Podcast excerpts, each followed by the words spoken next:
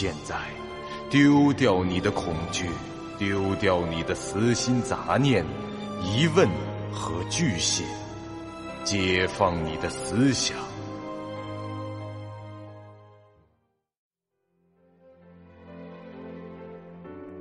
您现在收听到的是由喜马拉雅 FM 出品。巨五八瓦塔播讲的长篇恐怖网络游戏有声小说《惊悚乐园》，作者三天两觉。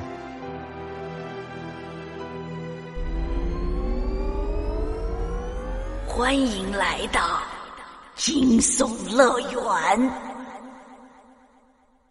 第五十三集。上一次我们说到。这段话刚放完，CJ 的景象依然没变，不过语音又恢复成了系统的提示音。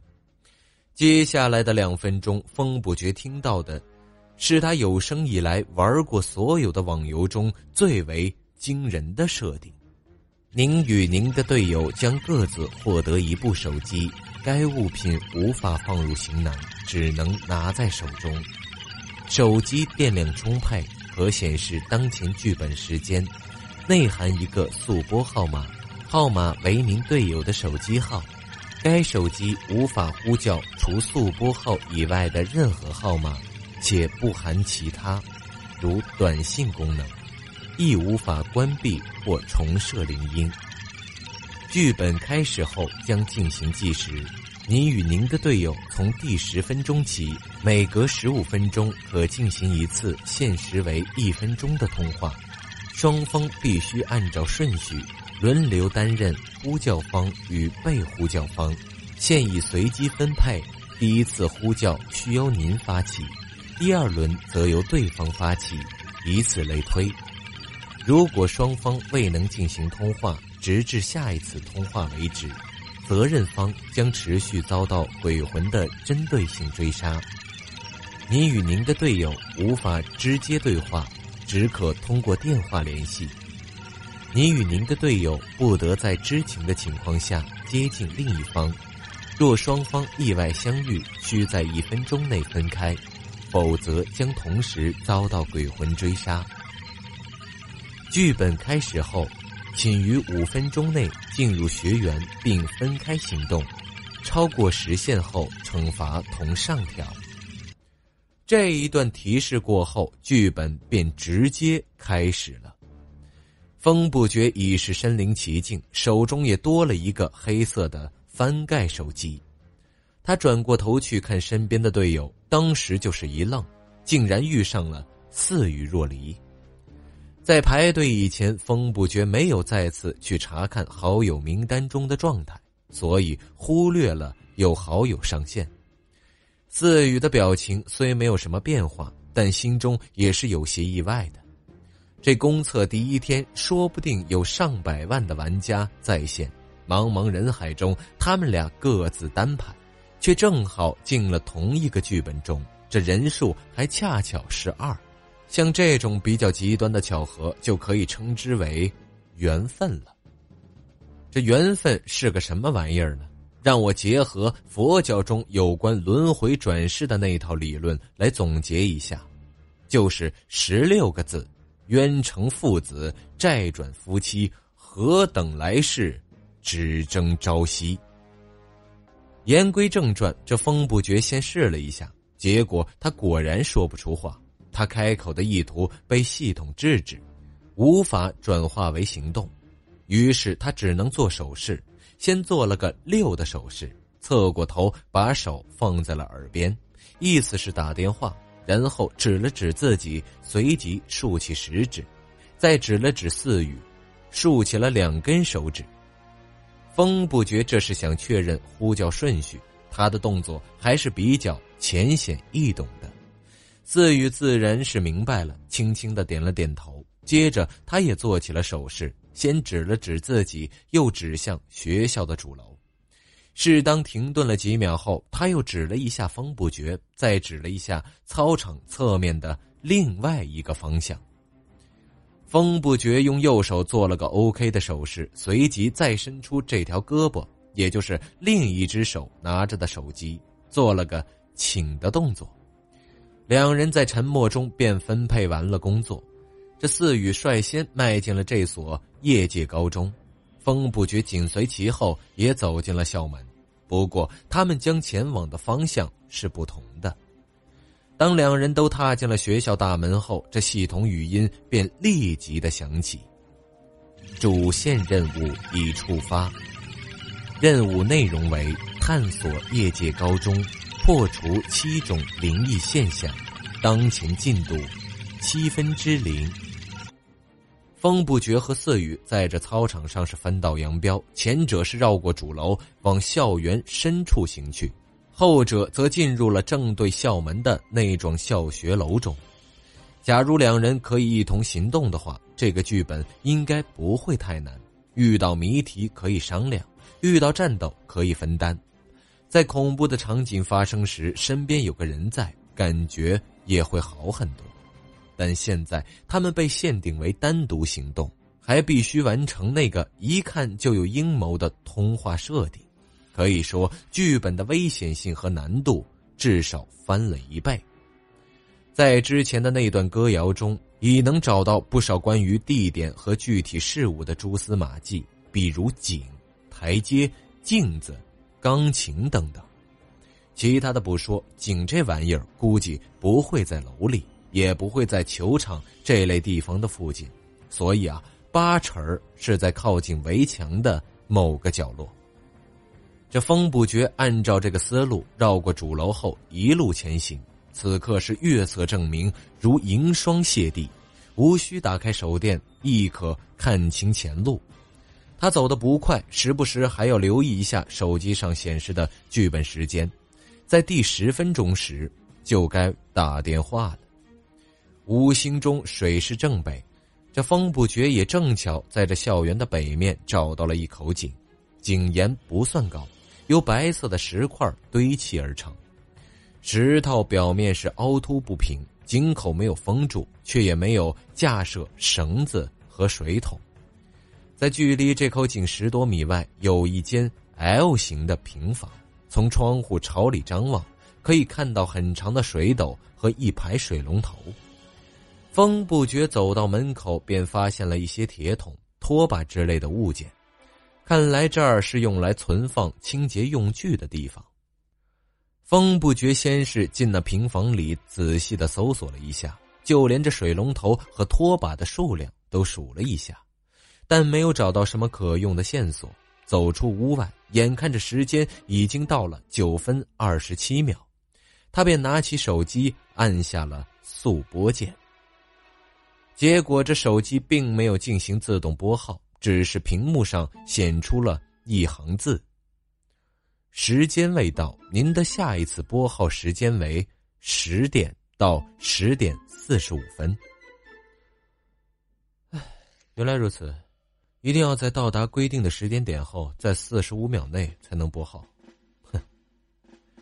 风不觉念道：“他等了半分钟，待手机上的时间变成十分钟整的瞬间，再按速拨键，一串号码很快就在这屏幕上自动罗列了出来。第一次呼叫开始了，嘟的声音只持续了一次，这四宇那边就接了起来。好歹也是游戏里的好友，进了剧本后，两人到现在还未说过一句话交流。”这风不觉便想客气客气，说一句“哎，真巧啊”什么的来打声招呼。没想到他根本来不及说这句废话，对方接起电话就单刀直入的直接进入了正题。这栋主楼的面积比想象中大，里面的灯全都打不开。进门后有几排鞋柜，穿过以后就是一条横着的走廊，墙上有该层的示意图。我暂时还在一层。计划逐层搜索，从一层一直到天台，每扇门都进去看看。目前还未遇到异常，你那边情况如何？风不觉还是第一次听他一口气说了这么多话，略有些不习惯。不过他也明白，一分钟的通话时间很宝贵，而且这四宇在接电话的时候，很可能是一手将这手机举在耳边，另一只手拎着提灯的。这种时刻，若是遭受袭击，那就危险了。取出武器都来不及。所以这风不绝就顺着对方的意思，也是语速颇快的回道：“哦，我也是找到了一口井，应该是第一句话里指的地方，正准备研究研究。”啊，刚才那首歌谣我简单说一下，第二句指的是十三级台阶的怪谈，我看过了。校园内共有三栋比较高的楼，主楼是最高的，有七层加一个天台。我估计你上楼的时候，有很高的概率会触发这个剧情。记住要数好台阶数。如果上某一层发现台阶有十三级，就说明你已经进入了一个充满鬼怪的空间。第三句指的是应该是厕所。假如你听到某个厕所里传来不断的水滴声，那就很可能。嘟嘟嘟，短促的忙音连续的响起，一分钟的通话时间已经过去，他们的第一次通话就这么结束了，下一次就得等到十五分钟以后。由四宇来拨打风不绝的手机，风不绝的话虽然是没说完，但也只能到此为止。其实他的提醒有点多余，因为四宇曾经听过关于第十三级台阶的故事，而且刚才的那首歌谣的内容他也记得八九不离十。以战斗能力而言，这风不绝有些过分的担心对方了，他应该担心自己才是。把手机从耳边拿开，看了看屏幕，这风不觉又试着拨了一次，这回上面刷新的文字是：“时间未到，您的下一次拨号时间因为四十到四十分四十五秒。”哎，我好像有点明白这种通话的意义了。一分钟的通话时间根本说不上几句话，这种联系的主要目的不是让玩家互相帮助。而是让玩家互相拖累，哼！这系统面对他们两个个人能力都非常强的玩家，才会生成出这样一种设定。以这两人的实力而言，即使把他们分开，也不足以制造难以承受的压力。不过，各自对于队友的担忧情绪，却可以成为他们的负担。您现在收听到的是由喜马拉雅 FM 出品、巨五八瓦塔播讲的长篇恐怖网络游戏有声小说《惊悚乐园》，作者三天两觉。先明确的告诉二人，他们无法同行，即便偶遇也无法交流，而每隔一段时间就必须通话。没能拨打对方的号码，或没能及时接起来的人。就会被鬼魂追杀。可以想象，在时间到达后，如果其中一人没有接到对方理应打来的电话，或者自己拨了号，对方却没有接，那当事人的心中必然会产生出担忧，肯定会去思索对方为什么没有进行通话？难道错过了拨号的时间，还是遭遇了什么不测？另外，接下来的鬼魂追杀。队友是否能够应付？虽然这游戏的团队菜单中可以看到队友是否生存，但这也不会改变什么，因为生存与否就是菜单唯一能提供的信息了。至于其他的，比如有没有受伤、身在何处、惊吓值如何等等，一概不知。就算有一人被鬼锯断了腿，关在储物柜里流血，另一个人也无法施以援手。并未被追杀的那人，只能在脑中胡思乱想，这心中是七上八下，最终自己也因为这种情绪的影响而犯下错误。所以说，这种设定还不如没有，干脆规定他们完全不能通话，也不能相遇，这两人各自单刷，倒也省点心。因为这手机不能装入行囊。而新手服装上的口袋特意设计的很浅，装不了东西，所以这风不绝只能很无奈的一手把手机拿在手中。虽然不知是否有用，他还是掏出了管钳，拿在了另一只手上，慢慢的接近那个水井。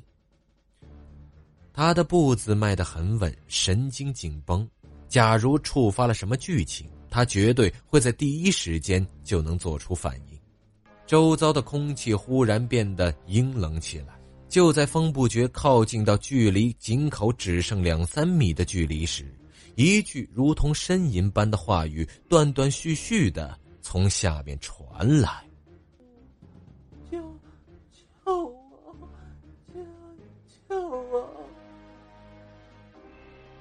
声音响起后，风不觉眼前的景象竟改变了，一秒间，黑夜就变成了黄昏。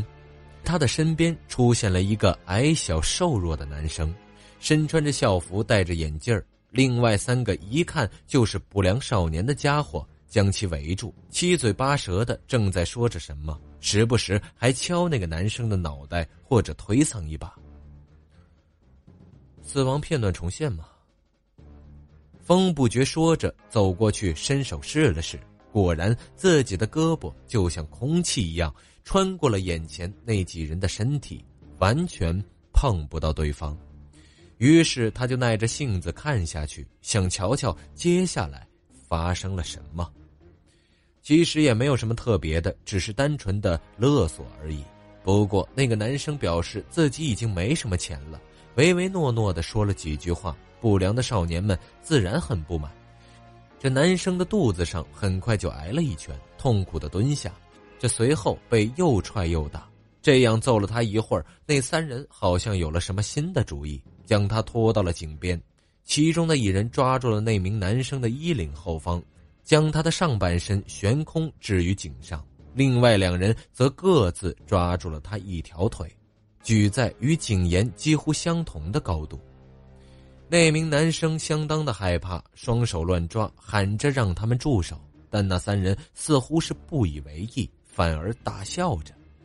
这样持续了一分钟不到，悲剧便发生了。那名男生掉了下去，生死不知。三名不良少年这时也有些害怕了，说了几句自欺欺人的对白：“我我我没想放手的，是是他自己乱动，才掉下去的，对对吧？”“啊啊，呃，是是是啊，是是这家伙自自己不小心。”就这样，他们丢下了那名男生，也没有去呼救，就直接离开了。下一秒，这些幻象便全部消失。本集播讲完毕，感谢您收听由喜马拉雅 FM 出品的长篇恐怖悬疑惊。感谢您的收听，去运用商店下载 Patreon 运用城市，在首页搜索海量有声书，或点击下方链接听更多小说等内容。